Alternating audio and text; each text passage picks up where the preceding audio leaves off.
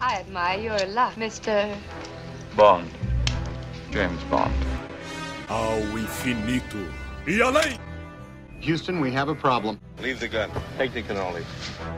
You talking to me? You talking to me? Why so serious? Say hello to my little friend!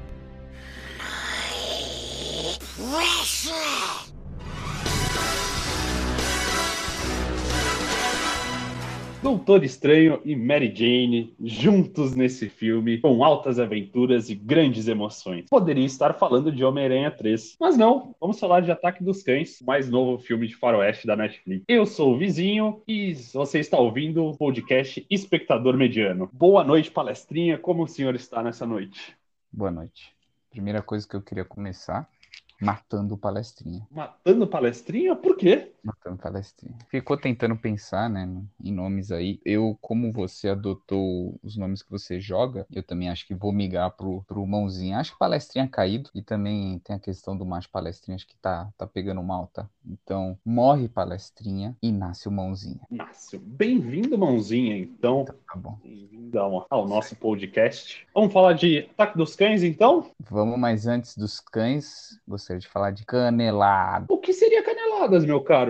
Explique. Be- Beleza. Previously on Lost. Espectador mediano.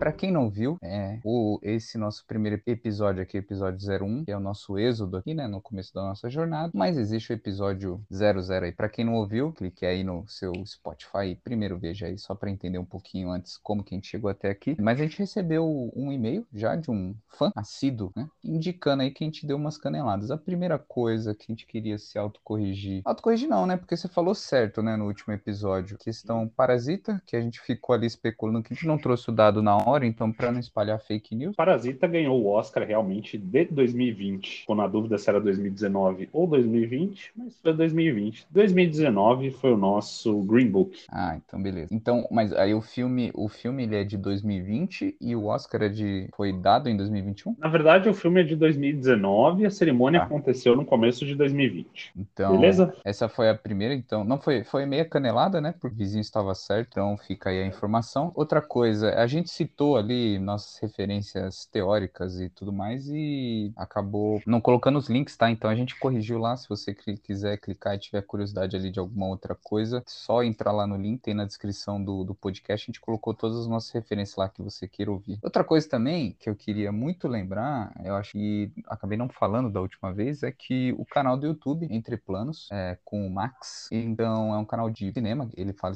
ele é crítico de cinema também, então ele faz umas resenhas e posta uns vídeos super legais, super recomendo, tá? Vou, então vou deixar aqui na, na descrição, tá? Pra quem quiser. E eu descobri hoje, inclusive, que fora esse canal, ele também tem um podcast que chama Cena Aberta, bem legal, com o pessoal lá do, acho que é do Farofan e tudo mais. Fica aí, então, a dica de mais um podcast de alguém que sabe muito mais do que cinema do que a gente, né? Exatamente. Ah, É, Antes, eu só posso, posso dar um recado antes da gente entrar efetivamente no, no tema? Gostaria de agradecer a nossa diretora de arte, fez essas artes tão belas para o nosso canal. Agora o nosso podcast tá com uma capa bonita, cada episódio tem uma capa personalizada aí. Fica o- aí o nosso agradecimento à nossa diretora de arte. E em breve, quando a gente for fazer ou for falar de animações, ela estará presente no Ah, nosso podcast. Verdade, grandíssima fã. Ela é grande fã de animações. É, indiretamente me faz ver muitas animações e foi um mundo que me abriu a mente aí, tá? Muitas animações boas, cada vez mais aí a Pixar sempre tentando fazer adultos chorar. E, e mostrando pra Exatamente. gente que qualquer coisa no mundo tem sentimentos, inclusive o sentimento. Muito bom ponto, meu cara. E agora, Ataque dos Cães, então? Vamos de Ataque dos Cães. Antes de começar a falar de filme, eu queria falar da diretora, rapidinho. Então, Vamos eu vou falar pra você que a gente vai ficar devendo, vizinho, porque Legal.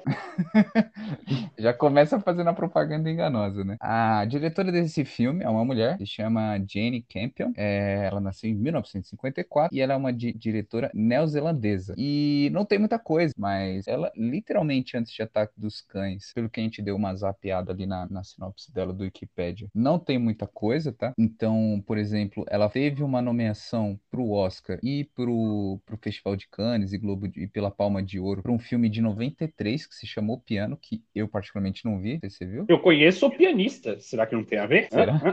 Será que o piano era o bastidor, né, desse outro filme?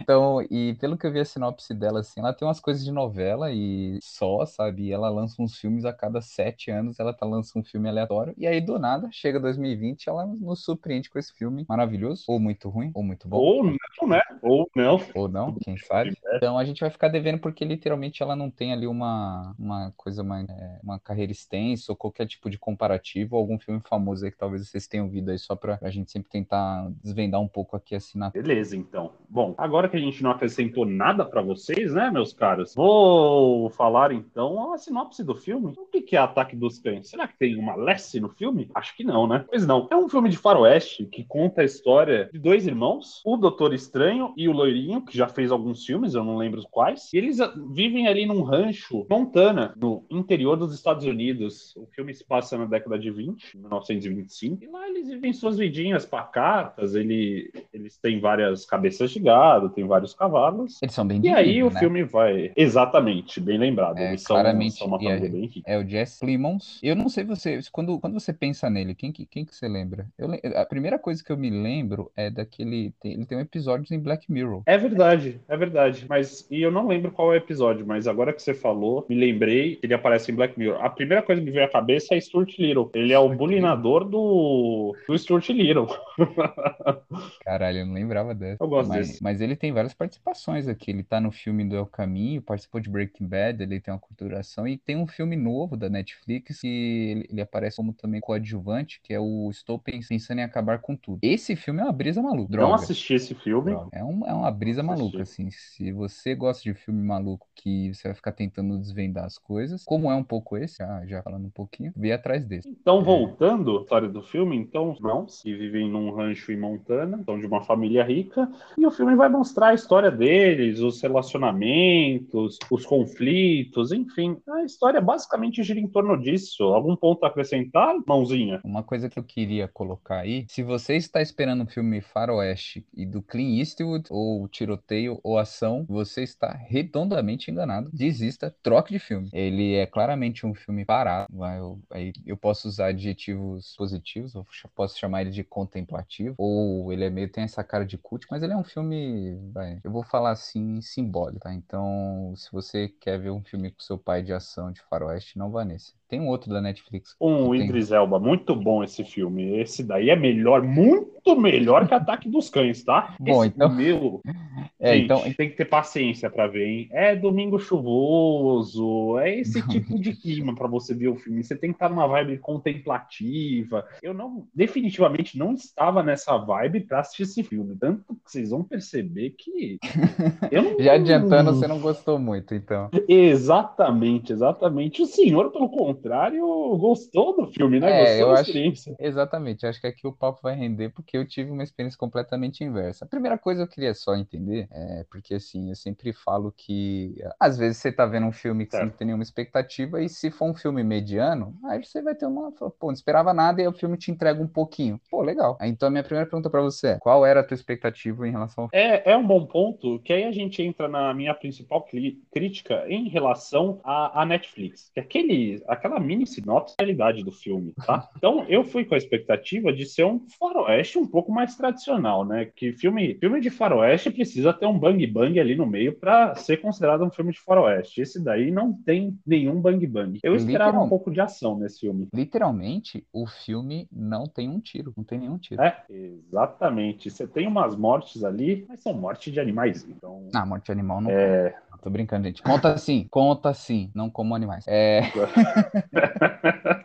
Pra quem não sabe, tá, eu sou vegetariano, então pró animaizinhos. É... Então foi basicamente essa a expectativa. Eu fui ser um filme um pouco mais tradicional e não fui correspondido. Não esperava um filme de drama, não esperava um filme parado. É muito parado. É, essa senhora. Então, mas assim, Mas eu falo o que eu achei a melhor parte do filme. é quando ele acabou, né? É isso. Exatamente. Por que, que você teve essa impressão, então, tão contrária a minha? O que, que te atraiu tanto nesse filme? É, são, são duas coisas que eu quero falar, mas antes, antes disso, isso daí da tua percepção, que você queria alguma coisa mais, mais com cara de Velho Oeste. Por que que eu acho que é mais difícil hoje surgir filmes muito mais parecidos com os clássicos de Velho Oeste? Porque literalmente o, o gênero se esgotou. Pensa que na década de 70, 80, só se produziu filmes adoidado de Velho Oeste que hoje em dia você dificilmente tem. Tem uns pontuais, claro. Por exemplo, o Tarantino fez com Django Livre, você teve esse Vingança e Castigo com o Idris Elba, mas claramente são filmes que o quê? Pegam o estereótipo do filme clássico de Velho Oeste e eles tentam é, ter uma nova interpretação da coisa. Tanto é que Django, pô, se você pensar, tem uma cena ali de, de rap, cara, no meio de um, de um tiroteio de Velho Oeste. Então o Tarantino dá uma repaginada, ele traz uma visão e traz uma assinatura que todo mundo vê, que é um filme do Tarantino. Mas você concorda comigo que quando você, justamente, todo filme tem, você chega num filme que não tem nada disso, isso quebra a sua expectativa de uma tal forma que sua experiência com o filme não é nada positiva. Porque um filme de faroeste já fala assim, pai, mãe, vamos assistir. Temos um Bang Bang garantido, temos uma sessão da tarde aqui muito boa pra gente assistir. Aí chega e você tem esse tipo de experiência. É, Exatamente. mas aí, é só um ponto aí depois que eu, eu não sabia quando eu cliquei, aí eu acho que estava na sinopse, mas eu não, não tinha lido. é, mas aí, só lembrando, tá? Ele é um filme baseado no, no livro. É, eu dei uma olhadinha aqui, é do Thomas Savage. E o livro, cara, é de 1967. Que eu imagino que tava ali na década de 60, 70. os- o cinema de Velho Oeste tava bombando. Então acho que faz total sentido trazer um pouco dessa visão. Só que ainda assim, claramente é um filme um drama, ele é pesado, ele, ele é silencioso. Então, assim, vou começar com. Vamos começar defendendo. Você atacando ou defendendo, é isso. É isso. É uma. Beleza, beleza. Como um bom time, né? Como um bom time, precisa ter ataque e defesa. Eu vou te falar, e, e uma das coisas que acho que mudou muito a minha visão, até por, pra gravar o podcast que eu fiz, eu assisti duas vezes, tá? Só pra vocês saberem tá Nossa, ouvindo. um guerreiro. Ele é nosso guerreiro, gente. Ele assistiu duas vezes por vocês. Vocês deveriam valorizar muito isso. Valorizar, duas vezes um filme. Meu. Porque a, primeira vez eu tinha gostado, mas eu não sei você, tá? Mas quando acabou, eu fiquei com uma impressão de assim, ó, caramba, o que, que, que ele quis dizer? Sabe? Eu fiquei, puta, eu fiquei matutando, assim, falei, nossa, cara, eu não entendi muito bem a vibe, eu também tive um pouco de quebra de expectativa. Mas aí depois eu fui digerindo e tal, eu fui curtindo. E aí a segunda vez que eu fui ver aqui o filme, aí peguei muito mais os detalhes, e eu peguei muito mais nuances, porque como você não tem a preocupação de, de descobrir roteiro, você presta muito mais atenção na cena. Eu tentei, como eu já sabia o que ia acontecer, eu fiquei pensando, só pra falar um ponto que eu gostei muito, que eu acho que talvez você não tenha percebido que você viu uma vez. O filme dá muitos vestígios das coisas que vão acontecer. Definitivamente, eu não percebi isso. Ele tá? dá Não muito, in- muito indícios que eu, particularmente, você começa a entender o personagem, porque ele, ele fala um negocinho ali, você fala, hum, esse cara falou isso por causa de tal coisa. Esse tipo de coisa você só sabe porque você sabe o final do filme. A gente vai, eu vou, vou explicar algum, eu vou dar vários exemplos, mas esses detalhezinhos você só pega na segunda vez. Acho a, a segunda vez foi muito, literalmente esclarecedora, tá? Entendi. Eu acho Então, que com esse. Não, eu ia falar que com esse, esse breve panorama que a gente fez, eu acho que a gente consegue passar a parte com spoilers, né? Só um ponto antes. Já ah, quer discutir mais coisas? A gente pode discutir aqui. Só ia Eu acho- falar que é um. Eu só ia falar que eu acho que para continuar essa, essa discussão, a gente precisa entrar nas cenas agora e por que que é tão chato. Tá bom. É, é, não, eu, eu ia começar citando. É, mas eu já ia começar a contar um pouco do filme, mas aqui eu ia contar coisas que eu acho que não. Vai, eu não vou chamar de spoiler, tá? Que são coisas é, no sentido de coisas do começo do filme, tá? Que não vão afetar a tua experiência. Existe É. um consenso, só um ponto, que se você conta 15 primeiros minutos de filme, não é considerado spoiler, né? Não é spoiler. do... Exatamente. Então, siga. Eu acho que a primeira coisa, então, falando um pouco, puxou o episódio do irmão, eu achei muito interessante a primeira parte, como os irmãos são antagônicos. Eles têm personalidades bem distintas mesmo, né? Dá até pra falar que um tem é uma personalidade muito mais urbana, né? Sim. O loirinho e o Doutor Estranho é, é o típico é, vaqueiro, não é vaqueiro que fala, né? Vaqueiro é uma nome antiga, né? Vaqueiro. Ah, o filme passa em 1900, poderia O cowboy, ser. cowboy, eu queria falar cowboy ao invés de vaqueiro. Cowboy. Não, vamos- Cowboy. Ah, E agora eu tô parando pra pensar, cowboy é vaqueiro. Cowboy, vaqueiro. Cowboy, menino. é isso. Fica Aí, aí. curiosidade. Tá vendo essa mania de inglês, inglesar a língua, estrangeirizar a língua? É, mas aqui eu tô falando ainda tra- tratando da primeira parte do filme, tá? Então, de novo, acho que não é grande spoiler. Os irmãos, e aqui assim, um pouco falando falando de personalidade, o segundo de, de, de construção mesmo, da forma que eles se expressam até. Um é o Doutor Estranho e o outro a gente, só pra dar o nome, eu vou chamar ele de Jess, que é o nome do ator, tá? Jess Plimons. Vou chamar de Jess. Então, o Jess, que é o cara lá do, do do Black Mirror, falar com o cara, ele tá ali contido, ele fala, ele tem medo de falar umas paradas com o irmão, enquanto que o irmão, até em questão de atuação, fica, o Doutor Estranho fica o tempo inteiro se movendo, andando na cena. É, é, é ele vai falar, ele é muito expressivo, ele é expansivo, ele é um, é, ele claramente é um personagem agente, enquanto o, o, irmão dele é um personagem reagente. Ponto, bom ponto. Ele, o, o Doutor Estranho acaba sendo sempre o centro de gravidade da situação, né? Sempre atrai na mesa, então, aquela cena cena do começo, que eles chegam no restaurante da Mary Jane para jantar, tudo é centrado nele, né? Ambos sentam cada um uma ponta da mesa, só que o Doutor Estranho senta na ponta mais clara e todo mundo que estão com eles ali sempre olhando para ele, enquanto o outro só responde quando o Doutor Estranho chama ele, né? Isso daí, se você parar para ver, é, ficam focando na mesa e ele tá do lado ali é, iluminado e todo mundo, todos os cowboys ali dão atenção para ele, enquanto o outro tá ali no outro lado de terno contidinho e a câmera fica o tempo todo todo mostrando, e só quando ele termina a história, ele fala: Você lembra de tal coisa? Aí a câmera vira e a gente percebe que o perso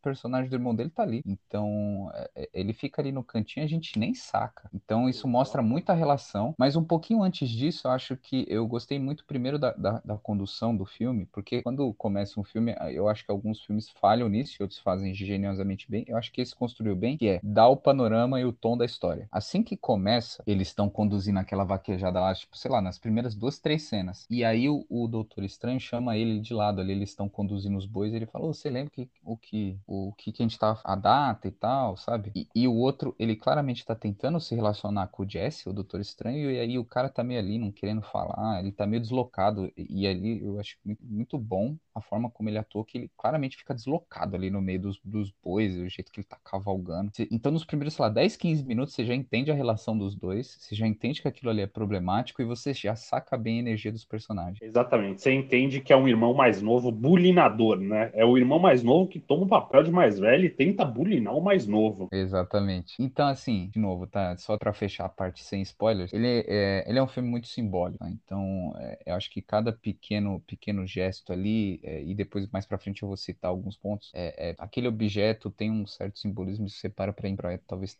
ter dado uma interpretada. Pode ser que eu estou sendo muito palestrinho e exagerando aqui nas interpretações, tá? Mas, mas é isso. Sim, está exagerando. Uma breve, e a gente vai entrar na parte com spoilers ainda. Já pode ouvir a parte com spoilers, mesmo se você assistiu o filme, porque não precisa assistir esse filme. Basta você ficar com um comentário pra gente para você poder conversar com o seu amigo e também não recomendar esse filme. É, então vou chamar aqui o, o monstro, o tubarão do spoiler, que todo mundo morre de medo e foge. Vamos lá!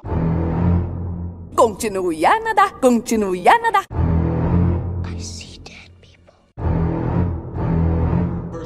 Club is do not talk about Fight Club.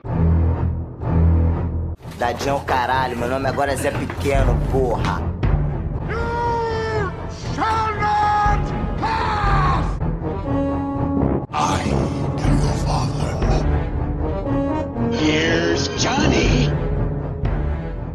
A parte com spoiler, ela. Onde você acha bom a gente começar? Qual aspecto? Então, é, aí, primeira coisa, tá? Agora falando 100% com spoilers, é, o personagem do, do, do Doutor Estranho, ele é homossexual e, e ele esconde isso, a gente descobre ali no final do filme. Se você reparar nessa cena, e aqui eu só reparei de novo, assim, quando eu vi a segunda vez. Então, assim, todo mundo senta e o menino e o menino tá atendendo a mesa do lado. O Doutor Estranho fica olhando pro moleque. Fica pensando. Eu acho que ele ali, pelo menos eu, eu achei, tá? Que ele tava ali avaliando se o moleque era gay também ou não. Por causa. Ah, faz sentido Porque agora que você tá falou, né? segurando, né? Ele tá segurando o negócio, sabe? Ele, ah, isso uhum. é só pras gotas. E o que, que, E aí, e aí até o Doutor Estranho, o que, que ele faz? Ele pega o. o as, como é que é o nome? As, as flores a lá. Flor, a flor de origami. Isso, ele fala assim: ai, que menina que fez isso. Aí o, aí o menino vem todo simpático. Ah, não, fui eu. E aí, ali que ele pega. Aí ele fala: hum, acho que esse cara é gay. E o que que ele faz, né? Até pensando na construção do personagem, ele esconde essa homossexualidade pros caras e ele começa a caçoar pesado do cara, do ah, moleque. Né? E aí, logo depois, até pra pra dar o tom, e aí eu acho que ele fez toda essa cena não só pros caras, mas também pra mostrar uma relação de poder com o moleque. Aí ele fica puto com os outros, outra galera que tá tocando piano e do nada grita, sem motivo nenhum, só pra mostrar uma coisa de poder nessa cena. Eu acho, eu vou discordar de você um pouco e não vou falar que ele mostra, tenta mostrar poder. É que naquela época, e esse filme deixa bem claro isso, que o, o violão é o,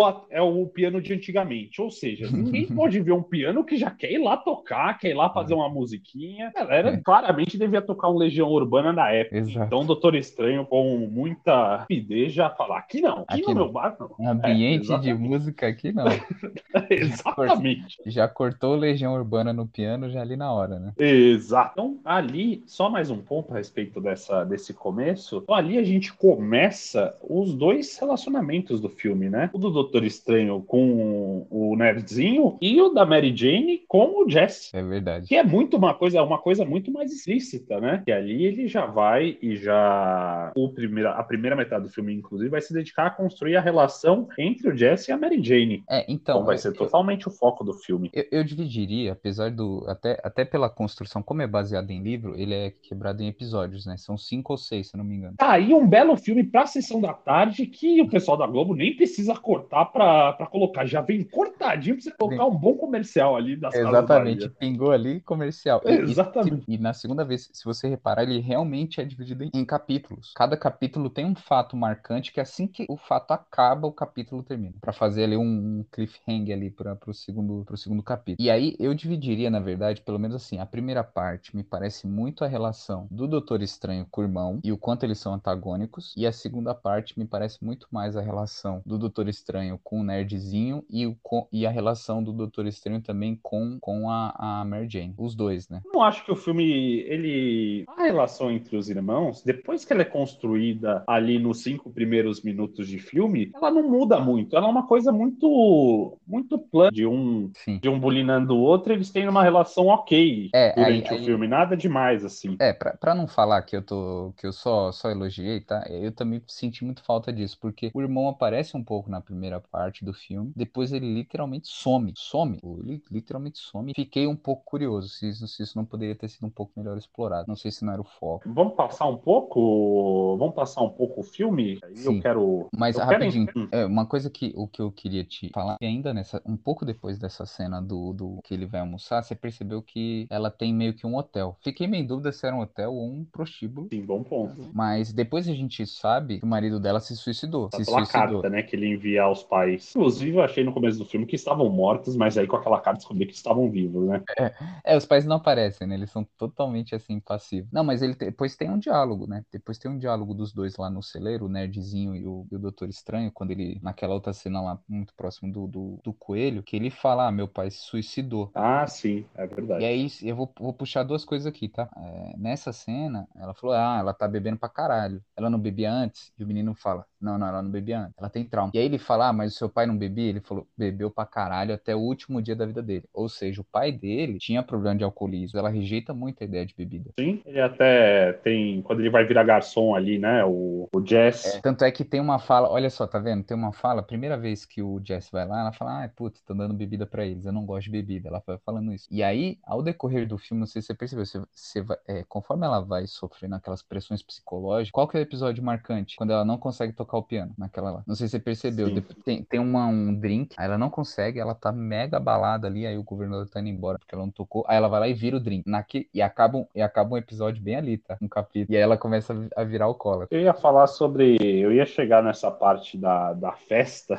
Achei muito engraçado algumas coisas. Um, como esse irmão mais novo, ele não é uma boa pessoa. Imagina você numa festa, você tá conhecendo seu, seu sogro e sua sogra, o governador tá também na festa, e o cara vai e te abandona lá, Deus dará, pra você É. ficar trocando ideia com completos desconhecidos. Nossa, é, nossa, pior companhia pra uma festa possível, E né? jogou na fogueira 100%, assim. E depois Sim. ainda mandou trocar, tocar o piano. E eu achei que ela não tinha feito por causa de uma insegurança dela, por, por, por não ser tão rica quanto eles, por não ser da mesma classe social. E aí, a partir daquele momento, quando ele sai da sala, aí a mina toma o drink. É a primeira vez que ela vira o drink ali. Aí, a partir daquele momento, ela começa a beber. Sim. O Doutor Estranho, ele tá ali no, no hotel. E, por isso que, e aí por isso que eu queria falar sobre os simbolismos. Não simbolismo, mas a diretora aí, normalmente quer dar ênfase, o Tarantino faz muito isso também. Às vezes ele quer dar ênfase no, no objeto. O, o John Krasinski faz muito isso naquele do... Lugar Silencioso. Lugar Silencioso. Então ele, ele, ele volta a atenção da câmera e foca naquele objeto. E claramente ali ele conta uma história a partir do objeto. Um exemplo, talvez, eu quero saber se você percebeu. O, ele tá ali naquele hotel, ele tá com um quarto ali reservado para ele, né? Ele tá indo dormir. Sim. Quando ele tá indo dormir, mostra um, um aviso na janela falando assim, em caso de incêndio, use a corda. Ah, não, definitivamente não tinha percebido ah, isso. Por isso que eu queria falar, por isso que eu falei dos simbolismos dos objetos. E, mano, assim, ela dá um zoom e mostra a placa e fica ali uns 3, 4 segundos mostrando a corda. Normalmente o que que acontecia, tá? Só pra você pensar bem, era, um, era ali um, era é um, era um hotel de dois, três andares, e aí qual que era o mecanismo de segurança na década, em 1900 e bolinha? Tinha uma corda amarrada e caso tenha incêndio, você joga a corda e desce pela corda, ok? Faz só que sentido, a corda, né? Exato, só que a corda tá o tempo todo amarrada na parede. Essa corda não tava amarrada na parede. Claro, dá pra ver que ela tá solta. E lá no final, depois que o, o nerdzinho tá lá naquela cena do coelho, que ele justamente revela que o pai dele era alcoólatra, o que que ele fala? Ele fala, ah, meu pai bebeu pra caralho até o último dia e se matou. Aí ele fala assim, se enforcou. E mais, né? Ele ainda fala assim: foi eu que encontrei o corpo e foi eu que cortei a corda. Olha só, será que foi? Eu acho que foi aquela cena, porque além da corda cortada, mostra um, um, um machado ali, aqueles machados meio como se fosse de bombeiro, assim, do lado. É. Olha, eu entendi, eu entendi, que o cara se matou com aquela corda. Não tinha reparado nada disso, porque Viu? é um link muito muito difícil de fazer, né? Claro, eu, uma hora e meia depois, não vou lembrar o que se passou lá na uma cordinha no quarto por de isso, hotel. É, por isso que eu tô, que eu achei legal falar fala isso. Mas assim, é, isso eu tô supondo, né? não fica meio sub subscrito ali. Posso trazer mais um ponto para mim? O, o filme ele não ele não engata na primeira uma hora, não acontece meio que nada, porque tem esses simbolismos acontecendo e mostra a construção de relação, mas meio que não acontece nada. Do nada o cara aparece falar que casou, velho. Como assim do nada? Não teve um do bolinho, nada, uma bolinha de queijo, uns enroladinhos até... de salsicha ali pra é... galera? Por que, que casa do nada? É, aquele casa meio contrariado com o irmão. E também tem ali tem. É, acontecem umas passagens de tempo que a gente não percebe. E aí acho que é porque assim, é meio tipo, puta, enfim, passou seis meses, sabe? É tipo assim, foda-se. Não precisa o famoso, sabe, mostra uma cena de montanha e fala seis meses depois. Não. É tipo assim, o moleque vai pra faculdade do nada corta a cena e ele tá voltando com o livro. Claramente ele voltou de férias. Ele ficou ali bem um ano fora, quase, velho. Aprendendo medicina, né? Deixa eu perguntar uma cena bem específica antes da gente começar a avançar mais. O, a Mary Jane e o Jesse, eles param uma hora de cá e começam a dançar. E o cara começa a chorar. O que ele começa a chorar ali. Nada me mostra pra que, que ele chora. Ah, o ponto mais positivo do filme são os cenários do filme. Começa a é chorar meio que do nada. Tava, só faltou bater palma pra montanha, velho, ali. Pôr do sol. é, eu também, eu também não, não entendi bem essa parte de, não sei, tá? Eu prestei bem atenção porque eu falei, puta, eu queria entender por que, que ele chorou ali. Ele chora e ela pergunta o que, que aconteceu. Aí, ela, aí o que, que ele fala pra ela? Não sei se ele fala assim: é muito bom finalmente não se sentir sozinho. Ah, mas o filme em nenhum momento mostra que ele é solitário. Logo no começo do filme ele casa com a Mary Jane, velho. Quer dizer, já conhece ela, já trabalha com ela, já tá no ah, flash. Não, não, eu acho, eu acho que desenvolve, porque no começo, até aquele ponto, você tem que pensar que eu pelo menos acho. O, o personagem ele é muito deslocado, tá ali sempre deslocado. E ali você vê que ele não gosta de fazer, se encaixa naquele meio. E até uma coisa, voltando um pouquinho, a relação dos irmãos, claramente na primeira, o, o Doutor Estranho fica chamando ele, né? Oh, vamos, vamos acampar que nem a, fez, a, a gente fez aquela vez. Vamos matar um boi, fazer um churrasco, sei lá. Ele aproximar do irmão. E o irmão fica o tempo todo afastando e aquela relação não funciona. Então ali eu acho que fica claro que cada vez mais empurrando que ele não se encaixava e ele se sentia tão solitário, mas ficou claro que que ele se sentia muito deslocado. Então a solidão talvez é uma coisa que complemente. Realmente, eu também não achei que foi mal, foi meio jogado ali, né? Do nada a gente fala, ah, não, ele é um personagem triste, chore. que foi isso? e posso jogar mais um ponto aqui antes da gente avançar mais para a relação lá do Doutor Estranho? Eu quero falar da pers perspectiva que eu tive nesse começo de filme, assim, nessa primeira metade. O que eu achei que fosse ser a história. Eu achei que ela estava nos conduzindo para um ponto onde os dois iam disputar a Mary Jane. E isso, para mim, fica explícito, tipo, data ela meio que, tipo, escondendo o amor que ele realmente sentia por ela e no fim, ainda mais ela indo morar na casa dele com ele e o irmão, eu ia, caraca, velho, aí vai ter coisa. E os dois iam dar uns tiros no final e o ganhador ia ficar com ela. Você achou Por que aí a história. É, então você tomou ia- um ipom aí, um ipom cinéfilo. Exatamente, por essa, por esse desfecho eu não esperava. Só pra você entender, pra mim, por onde estava indo o caminho do filme, entendeu? É, não, aí foi, acho que foi bem diferente. Lembrando, inclusive. E aí eu acho que agora a gente pode ir pra segunda parte, né? Sim, duas coisas que eu talvez. Não sei se você reparou o quarto deles. Não. O quarto deles. Porque assim, os dois dormiam no mesmo quarto, em camas separadas. Ou seja, claro que se eles realmente quisessem decidir. Tem uma coisa ali meio, sabe, de irmãos que cresceram ali juntos. E, e ali, inclusive, tem um banheiro, né? Conectado, que pelo que eu entendi também conecta com, com o quarto dos pais. E aí, quando o cara se casa, ele deixa de, de, de ficar ali no quarto dos irmãos e vai pro quarto dos pais. Pô, olha a relação deles se quebrando ali, né? Pulando, depois do casamento, depois do casamento, tem a noite de núpcias, né? Que aí justamente tem essa cena do banheiro, por isso que eu, eu puxei esse papo todo. O que acontece? O cara move, e aí tá lá o Doutor Estranho, e ele tá, tá ouvindo o, claramente o irmão dele transar, certo? Ok. E ele fica puto, porque estão lá transando no quarto dos pais, ele tá se sentindo traído, ele acha a Mary Jane que ela é uma, uma caloteira, que quer dar o golpe do baú. Ele fica puto e sai. E claramente ele fica, ele fica bravo também porque você não quer ouvir seu irmão fornicando, né? E sendo que você tá lá, sabe, no seu sofá. Exato. E aí, pela primeira vez, não, é, primeira vez ele sai e vai lá, ele tá meio puto, ele sai pra andar e ele vai lá na cela do Bronco Helm. É mega interessante toda vez que, que o personagem ele tá sendo desafiado, toda vez que ele tá puto, toda vez que ele quer expressar algum sentimento, alguma coisa, ou quando ele tá se sentindo abalado, ele vai na cela. Reparou? Aham, sim, é E verdade. aí, e aí, justamente, acho que ele tá ouvindo aquele sexo, ele tá puto, não sei o que lá. Aí ele vai lá na cela e fica ali massageando. E aí, de novo, vou, vou elogiar a diretora o quanto o simbolismo ali traz, né? Não sei- ela ela dá, um, dá um zoom e fica aquela. Fica a cena fechada, não mostra mais o cara, só fica mostrando a cela e a mão dele, né? Pô, ali é praticamente ali um sexo com a mão, né? Com o fantasma ali do Bronco. Faz sentido, não tinha parado pra pensar nisso. Não, de- cara, de novo, eu acho que é realmente uma cena que ela mostra de, de sexo, só que sem mostrar o sexo, é o simbolismo. Porque, tipo assim, fecha a câmera no- na cela e o Doutor Estranho fica ali só com, com os instrumentos ali limpando ela. Provavelmente ele tá lembrando ali, ponto é que eles tiveram ali uma relação homossexual e fica ali mostrando. Então tá começando a se aproximar do moleque. Tem uma cena que ele chama o moleque pro celeiro. Ele vai trocar uma ideia com o moleque. A primeira coisa que ele faz assim que ele chega no celeiro, e claramente ele já tá dando em cima do moleque, ele já falou lá que tá fazendo a corda, ele fala, senta aqui. E ele pe- pede pro moleque sentar na cela do Bronco Henry. Mas você acha que esse é o tipo de fantasia sexual que ele tinha com Fantasia a sexual. loupeira? Não, não, acho que não. Acho que, de novo, é o simbolismo, né? O simbolismo do, do, do, do personagem do Bronco Henry, aquilo ali, que é a relação dele, a relação dele homossexual, é representada pela cela. É, Então, e falando nisso, não sei se você quer, quer falar de mais alguma cena, que eu queria puxar o ponto que eles começam a desenvolver a relação entre os dois. Que Sim. é ali quando o nerd ele acha esconderijo, a casa da árvore lá do Doutor Estranho, né? O que eu achei ali Uhum. a princípio foi: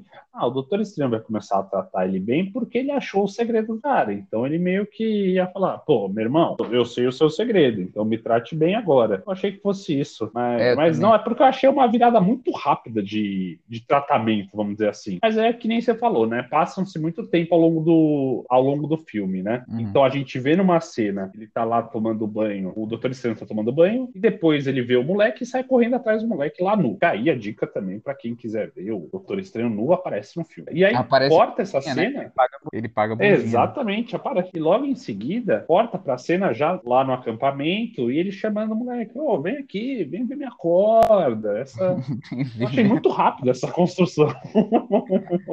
É, essa cena eu achei também. Acho que é aí de novo, acho que é limitação da mídia, tá? Lembrando que é um, acho que é resumo de um livro. E Sim, aí, outra coisa verdade. que eu queria destacar que eu achei que foi o simbolismo do Doutor Estranho, que ele literalmente para demonstrar o- a macheza, a masculinidade dele frágil, se suja, usa aquela roupa de cowboy, não sei o que lá. E quando ele tá nessa cena aí do ele tá se limpando, ele literalmente ele tá ali se despindo, né? Tá ali se despindo, ele tá ali se lavando, tomando banho. O banho é um sinal ali de, de fragilidade, cara. Olha que, que masculinidade frágil. E ele, e ele sempre. E, e- engraçado, agora que você falou, é verdade, mostra no filme, se eu não me engano, duas vezes ele tomando banho, as duas vezes ele tá sozinho. E, a- Tá. e quando mostra a galera tomando banho, também mostra umas duas ou três vezes no filme, e ele nunca tá lá. Ele sempre tá de longe, olhando, ele nunca tá com a galera ali, né? É E aí, na verdade, segunda faz- vez que mostra, inclusive, tomando banho, aí foi, foi- não sei quando você descobriu descobriu? É quando mostra lá ele com lencinho, né? Ah, quando eu descobri na cena lá da. Quando o moleque acha a revista. Ah, é verdade. Tem a revista de fisiculturismo, né? Que é a pornografia. É, que era Playboy da época, né? Pelo jeito. Eu só fui. Eu achei estranho, não. Primeira vez que eu vi, eu só fui perceber. Tem um lencinho com um HB. Eu falei, caralho.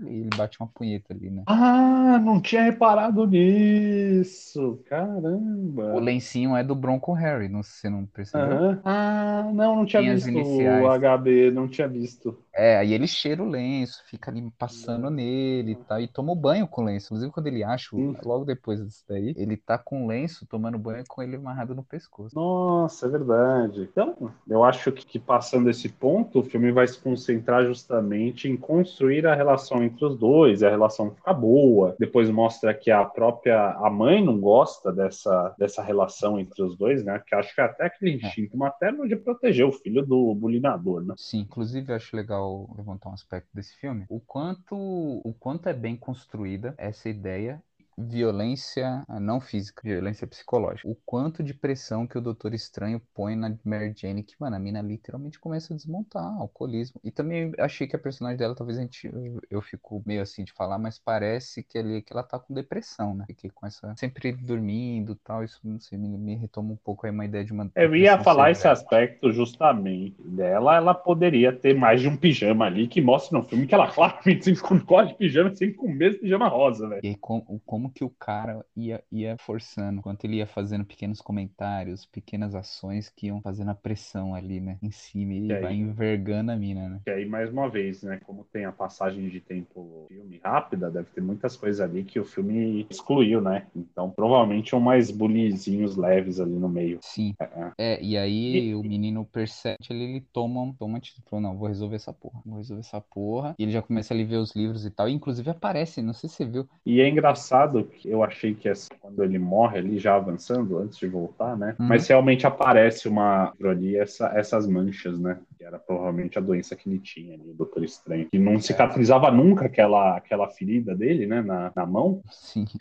aquela doença que ele chama bem comum na época, de pra gado, né? provavelmente. Uma banda, né? Chamada Anthrax. Antrax. Será que vem disso? Vem da doença? Fica aí. Pode ser. Amarrando tudo, gostaria de. Ó, ó, cara, de novo, falei que ia trazer trocentos simbolismos. O moleque, quando ele tá na loja no começo do filme, ele escolhe um All-Star branco, todo branco, pra andar no meio daquele poeril do caralho, né? Claramente não é ele que lava a roupa dele, né? Se fosse, o filho da puta não comprava um bagulho branco. Primeira coisa, tá? Aí quem usa tênis branco já é um suicídio, imagina naquela época, naquele monte de pó. Logo depois que ele começa a andar com o Phil, né, que é o Doutor Estranho, ele fala, você não tem uma bota, não? Ah, é verdade. É Ele verdade. para de usar. E aí, uma coisa que eu prestei atenção agora que eu vi de novo, no final do filme, depois que o Phil morre, a última cena dele que tá ali com o cachorrinho, ele volta a usar o tênis branco. Porra, cara, ó. Ah, toma não essa. tinha, definitivamente não tinha reparado. Toma essa porrada intelectual aí, né? Exato. Caraca, velho. Então, eu achei mega, mega interessante essas pequenas coisinhas, tá vendo? Que vai colocando ali, vai, vai, vai trazendo. Agora, não entendi por que cacetadas o, o menino é o Tarzan. Você reparou, o menino é o Tarzan, né? O nerdzinho. É, exatamente. entendi que, por que aquela conexão maluca dele com, com, com a porra dos animais. Que, cara, toda a cena. Tem aquela cena do coelho lá, que o coelho se machuca o pé, machuca a pata. E aí eu não sei, tá? Tô pensando aqui agora. Me fala aí. Será que é um paralelo do. Porque assim, o que acontece naquela cena? O coelho tá com a pata zoada. E exatamente ali foi que o, o, o Doutor Estranho tava mexendo as toras e zoou a mão, certo? Cortou a mão. Pensa Certo. bem o que, que o moleque faz com o coelho com a mão sangrando. Ele vai lá e mata. Fala se não é simbolismo exatamente o que, que ele vai fazer com o Doutor Estranho. Faz sentido. Não sei. Tô não forçando sei, a barra, Mas faz eu, eu acho que você tá forçando, a- tá indo um pouco demais. Eu acho que não. Tá bom. Tá, Tá bom. porque o filme, o filme deixa claro, deixa claro não, mas eu entendi que ele pega Antrax, é, mostra até uma cena ele cortando lá os bois, sei lá se era o saco do boi, o que que era do boi, e o cara fala, você não vai usar uma luva? Ele fala, não, relaxa, confia no pai. Não sei se você lembra dessa cena, então Não, acho que é tá meio que por confundindo. aí. Não, não, são duas coisas. Essa cena aí é que eles estão castrando o gado lá no começo do filme. Aí ele foi lá e se cortou, que ele tava cortando as bolas. Quando o menino vai lá no boi, ele primeiro ele dá um rolê e ele acha um boi lá com doença no meio da montanha. Aí ele vai lá, põe umas luvas e corta o boi e pega um- uma carne ali provavelmente envenenada, tá? Então são duas cenas Deve pegar o diferentes. couro. Ah, é verdade. É, faz sentido, né? Ah, ele é fala, ver- tem ah, uns é. couro aqui, ele É fala, verdade. É verdade, ele deu todo o couro couro. Aí o cara falou, aí o cara falou, nossa, mas de onde você tirou esse couro? Eu falei, não, peguei. Nossa, é verdade, ele É. tirou o couro. Achei que ele tinha, achei que ele tinha envenenado a água, mas não, era o couro do bichinho tava. E aí eu queria trazer esse ponto da, da corda. O que, que você entendeu? O que, que é essa corda? Para que, que ela serve? Qual a pressa de terminar essa corda? Ele fala, precisa terminar agora, hoje. Não pode dar um não. corpo cada corda. Terminar a corda, Também, velho. também não entendi. Mas agora que você falou, inclusive, na última cena, quando o menino, quando o Phil já morreu, e o menino guarda a corda embaixo da cama, pega a corda com luva também, viu? Ah, é? Não tinha reparado. Não tinha reparado. Pode ter algum simbolismo ali. É. Do Você entendeu a cena final? Eu não sei. Você quer comentar mais alguma coisa? Algum simbolismo Sim. antes? É, não, você, você perguntou da corda, eu ia só fazer, eu achei interessante o, só, de novo, a forma como ela trabalha o movimento, como você foca no objeto, porque quando o fio tá ali traçando a corda, e ele fica ali puxando junto da cintura dele, e tal, e manuseando, achei que ele era quase ali uma, uma, uma dança ali, entendeu? Uma, uma expressão de, de sexualidade ali dele em, em, em relação ao moleque, não sei, talvez, não sei, simbolismo de- da relação dos dois, ele precisava terminar o ato, Também não, não entendi muito bem. só vou passar, passar um, um- um- último ponto disso daí, que é justamente nessa cena que a gente tá comentando, que aí até que eu vou citar a transição de cena. É, nessa cena, acho que de novo, a gente já, como a gente tá na parte dos spoilers, né? O, o, o Phil, ele, eles, eles transam à noite, né? E, é- e ali é onde o, onde o Phil é. Eles transam. Transam. O Phil, ele é envenenado, né? E logo depois, só que não mostra, não mostra nada disso. Ele só compartilha um cigarro, mas fica bem claro, é uma cena, uma tensão sexual maluca ali entre os dois, né? tá ali no ar, né? Superou ou não superou o Brokeback Mountain? Superou, hein? Quer Superou o dizer, Brokeback. quer dizer, depende de como. É que teve um impacto ali inicial de ah, do filme da montanha. Bolei pra falar o nome. É, então, assim, tem aquela cena dos dois, aí fica claro que os dois vão transar, tá ali à noite no celeiro, aquela coisa louca, palha, cavalo. E aí, quando corta a cena, a diretora fez questão de colocar, ela ficou mostrando que representavam os dois, e ela fica focando ali na, na musculatura do cavalo, e os dois ali, os dois cavalos ficam ali se, se roçando e tal. Ela pega uma cena ali que fica um cavalo atrás do outro ali, muito próximo, a crina mexendo, e os dois nus ali, assim. Então, pra mim, ali foi de novo uma cena de sexo simbólico. Então, é que eu também não tinha reparado nessa Repara- específico. Exatamente, Achei eu fui totalmente espectador mediano durante o filme.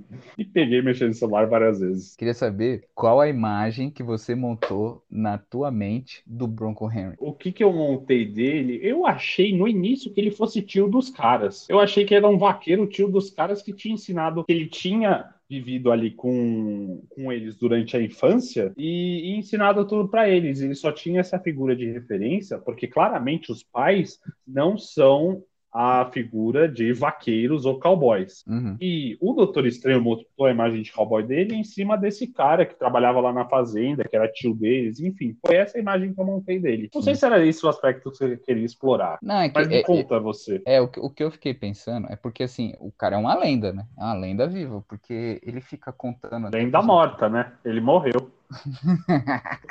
Exatamente.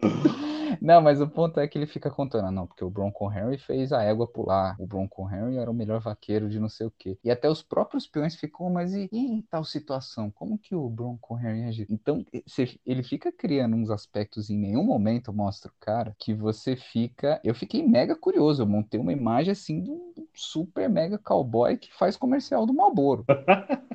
O próprio Super-Homem fazendo comercial do Marlboro, né? Exatamente, eu fiquei, cara, quem é esse cara que é o maior vaqueiro de todos os tempos, tá? Então eu só, só queria te perguntar isso. De novo, eu queria só citar um outro spoiler muito rápido. É, na, na cena que ainda eles estão lá dentro do hotel, é, antes, antes dele se, é, antes de conhecer, não sei se você lembra, ele tá ali no quarto e ele tem um álbum. Aí a Mary Jane entra e, ah, que bonito seu álbum, e ela tá folheando. E tem uma foto de uma mansão, que é igualzinha a mansão que eles vão morar. Aí, aí ela aí ele fala assim, morando numa mansão dessas, de novo aqui, tá, gente? Quem mora sozinho e não, não mora mais com os pais, o pensamento dela é muito certeiro. É, realmente deve ser um, um cu. E aí o cara fala, não, você vai ter empre... você vai ter empregada. Se você morar acima dessa, você teria empregada. Cara, olha o spoiler ali, realmente. Bom, assim, é, do- dos pontos que eu gostei, do simbolismo que eu tô pô, tagarelando um- uma hora, eu senti isso. Sim, Agora sim, é- ó, o que eu, o que eu quero te perguntar é: falei tudo aqui, defendi meus pontos, a gente fez aqui a nossa, nossa queda de braço, a gente puxou aqui o nosso cabo de guerra com a nossa corda. Diante dos pontos que eu levantei, tentando trazer a ótica aí, Dudu, quero que, eu quero que você pense aí, o que, que você acha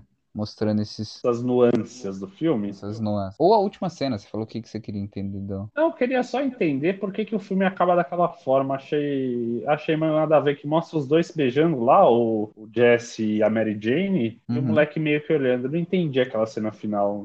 Achei que era pra mostrar. ali. É, eu achei que era só mostrando assim, ah, agora que o Phil morreu, os dois vão ser felizes. Tanto é que o moleque que era olha sorrindo. impeditivo pra eles serem felizes? Achei que era.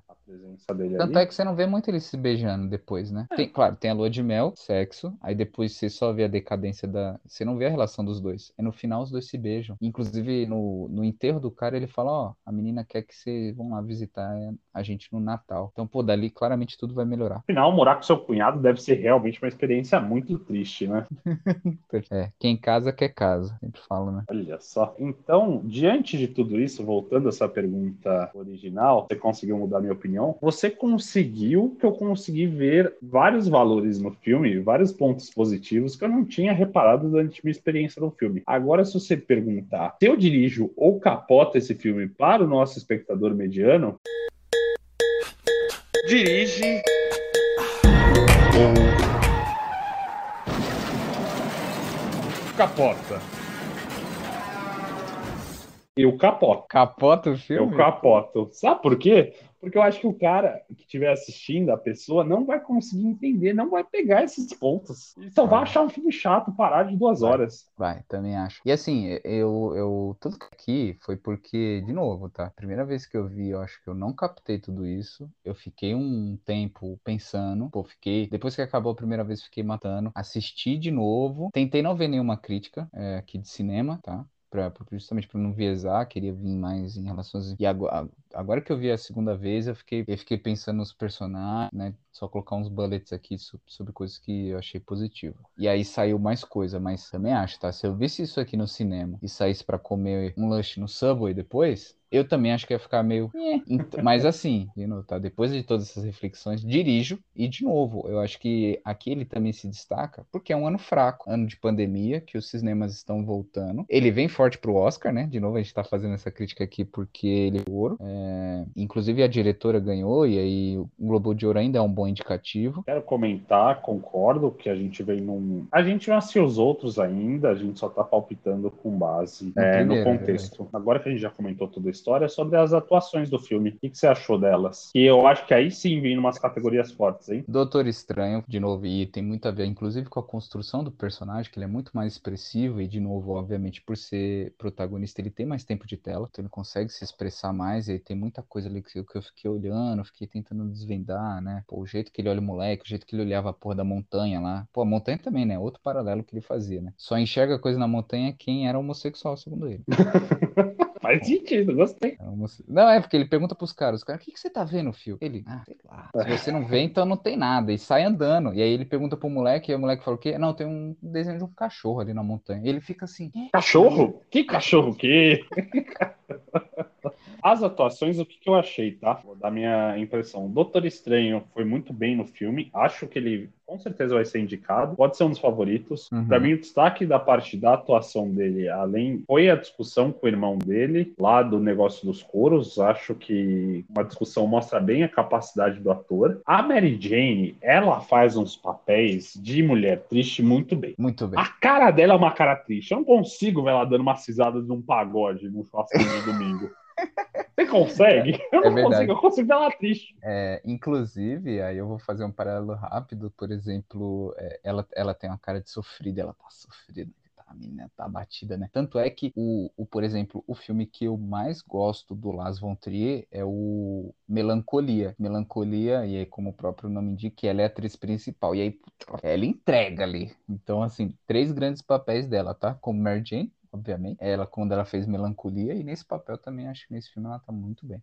Claro que também ela não fez muita coisa, né? Pegar essa menina sumiu. Exatamente. Fez Maria Antonieta também, ela. Ah, é verdade. Vou destacar aqui um outro, o nerdzinho. Eu achei uma atuação ok, mas eu achei o casting dele muito bom. Que pegaram um garoto com IMC abaixo de 18 aí, que claramente faltou um biotônico pontor ali pra esse moleque. Tem até uma Pode cena quando ela tá comprando roupa pra ele, que ela fala, você não tá comendo, tá muito folgada, né? Ela poderia literalmente comprar um biotônico fontora pro moleque. Sabe por quê, meu caro? Vou te contar Hum. a história do biotônico Fontoura. Vamos Biotônico Fontoura foi um remédio feito pelo farmacêutico Cândido Fontoura em 1910. Ele, Tá. Então ele tem mais de 100 anos. E Cara, aí, tem 100 qual- anos? Exatamente, 122 anos ele está completando. E aí o que aconteceu? Ele, ele começou a ficar popular porque esse cara, o que criou, escrevia para o estado de São Paulo. E quem escrevia lá também? Monteiro Lobato. Eles ficaram muito amigos. O Monteiro Lobato começou a escrever histórias do Jeca, do Que ele usava biotônico Fontoura de um cara meio preguiçoso ficava tipo alegrão, fortão. E aí popularizou o remédio. Esse cara é tipo o Popeye brasileiro. O Popeye, o Jeca, tinha as histórias do Jeca lá, Popeye brasileiro, mas ele tomava o biotônico Fontoura e ficava, tipo, todo alegrão. E, e vendeu muito esse livro. E aí, o que que vem a nossa curiosidade? Que era um mito urbano que depois eu descobri que era verdade, que o biotônico Fontoura tinha álcool. Na composição dele, tinha 9,5% de teor alcoólico. 9,5? O bagulho era uma Exatamente. caralho. E aí, cara, qual que é o negócio? Na época da lei seca para os Estados Unidos, os americanos, sabendo disso, mandaram importar biotônico Fontoura. Ou seja, a lei seca que durou nos Estados Unidos entre 1920 e 1933, o biotônico Fontoura é de 1910. E o filme se passa em 1925. Sim, no filme, a Mary Jane poderia comprar biotônico Fontoura pro moleque. Olha só, cara. Eu nem sabia que o Biotônico Fontoura era brasileiro, mano. É, era brasileiro, nosso grande. Então, então eu vou emendar no teu fun fact. Eu queria perguntar pra você assim, esse moleque, o nerdzinho aí, o filme que ele fez, você consegue lembrar? Não consigo. Ele tem uma cara meio genérica, mas eu não lembro. Pode ser algum filme de terror. Esse moleque tem cara feio filme de terror. Não, ele fez, ele fez alguns filmes, tá? Eu dei uma olhada, eu também não saquei, tá?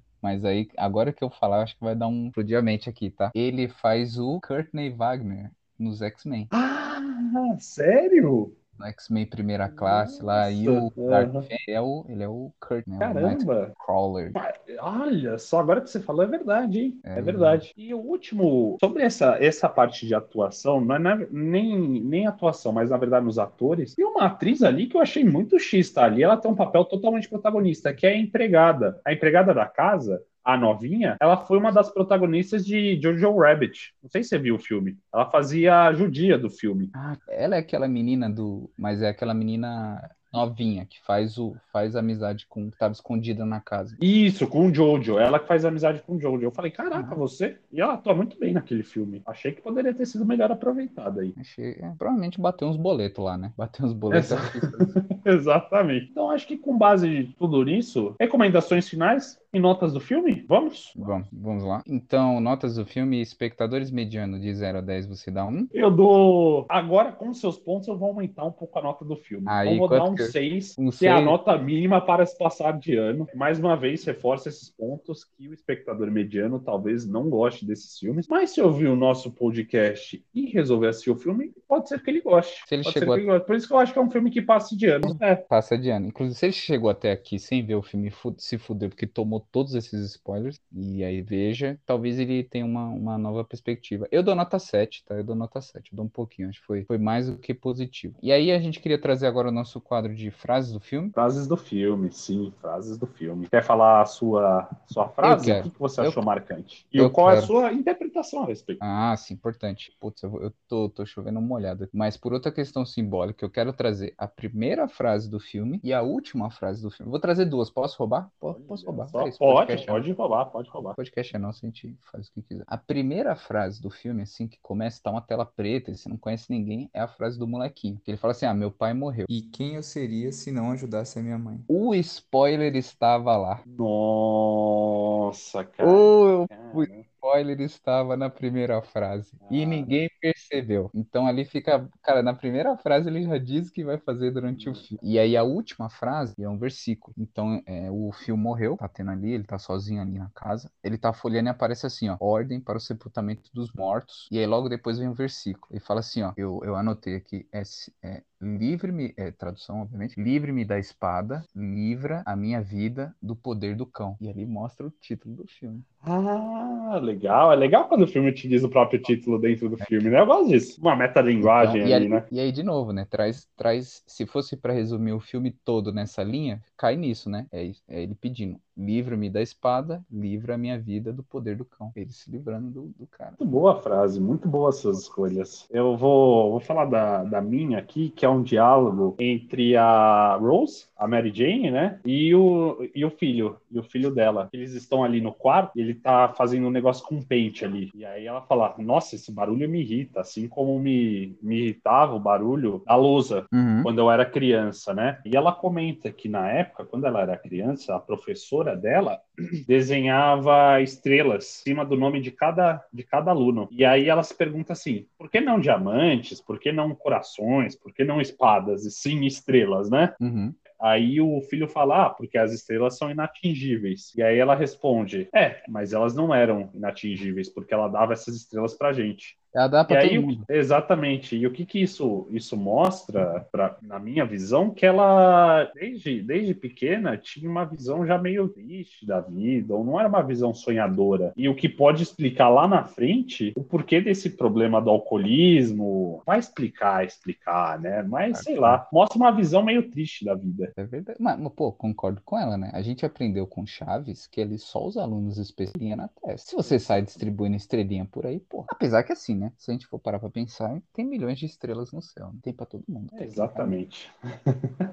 Espectadores medianos, é isso. Ataque dos Cães aí proporcionou uma longa, uma longa discussão, mas eu acho que o palestrinha, nosso mãozinha, novo mãozinha, tem algumas considerações finais, né? Antes da gente fechar. Sim, considerações finais. E aqui eu vou, eu vou roubar, tá? É, acho que eu já falei pra caralho, mas eu vi um vídeo, era um vídeo de um, de um psicólogo que eu esbarrei aleatoriamente, e ele faz um paralelo, olhando só a psicologia dos personagens que eu queria, queria mostrar rapidamente. Eu não percebi e nem tinha sacado, queria saber se você percebeu, é, vizinho. O filme indiretamente conta a história de Édipo. Definitivamente não percebi isso. Não percebeu? Tá bom. Só refrescando aqui para os nossos espectadores medianos, a história de Édipo. é, e, aí, e aí, vizinho, me corrija se eu, se eu cometer alguma gafe aqui, tá? Eu não lembro bem, mas resumo da ópera, ele faz uma análise freudiana maluca lá, que eu não, não vou entrar no ponto, mas Édipo, só lembrando, tá? Ele é rejeitado pelos pais na infância. Aí o pai dele era o rei, se eu não me engano. Tinha uma profecia, e aí o rei se livra dele, ele cresce sem pais, e aí um belo dia ele se torna um guerreiro, alguma coisa assim, e aí ele esbarra com a mãe na estrada se apaixona pela mãe, e a mãe, como era rainha, ele vai lá e assassina o rei. E aí tinha essa profecia de que ele se apaixonaria pela mãe e mataria o pai. Então, o nosso Édipo aqui seria, obviamente, o nerdzinho, e o papel do, seria do cara ali, né? Tenta orientar ele, tá? Não, não um pai biológico, mas um pai ali em relação de poder. né? Achei bem, bem, bem legal, não tinha percebido. Interessante. O link para o vídeo completo estará na descrição. Exatamente. Bom, pessoal, é isso. Pessoal, obrigado. Esse, essa foi a nossa análise totalmente mediana. Por minha parte, pela parte do Mãozinha, ele foi um nível além do nosso, da, da base. Obrigado a todos. Um beijo e um queijo.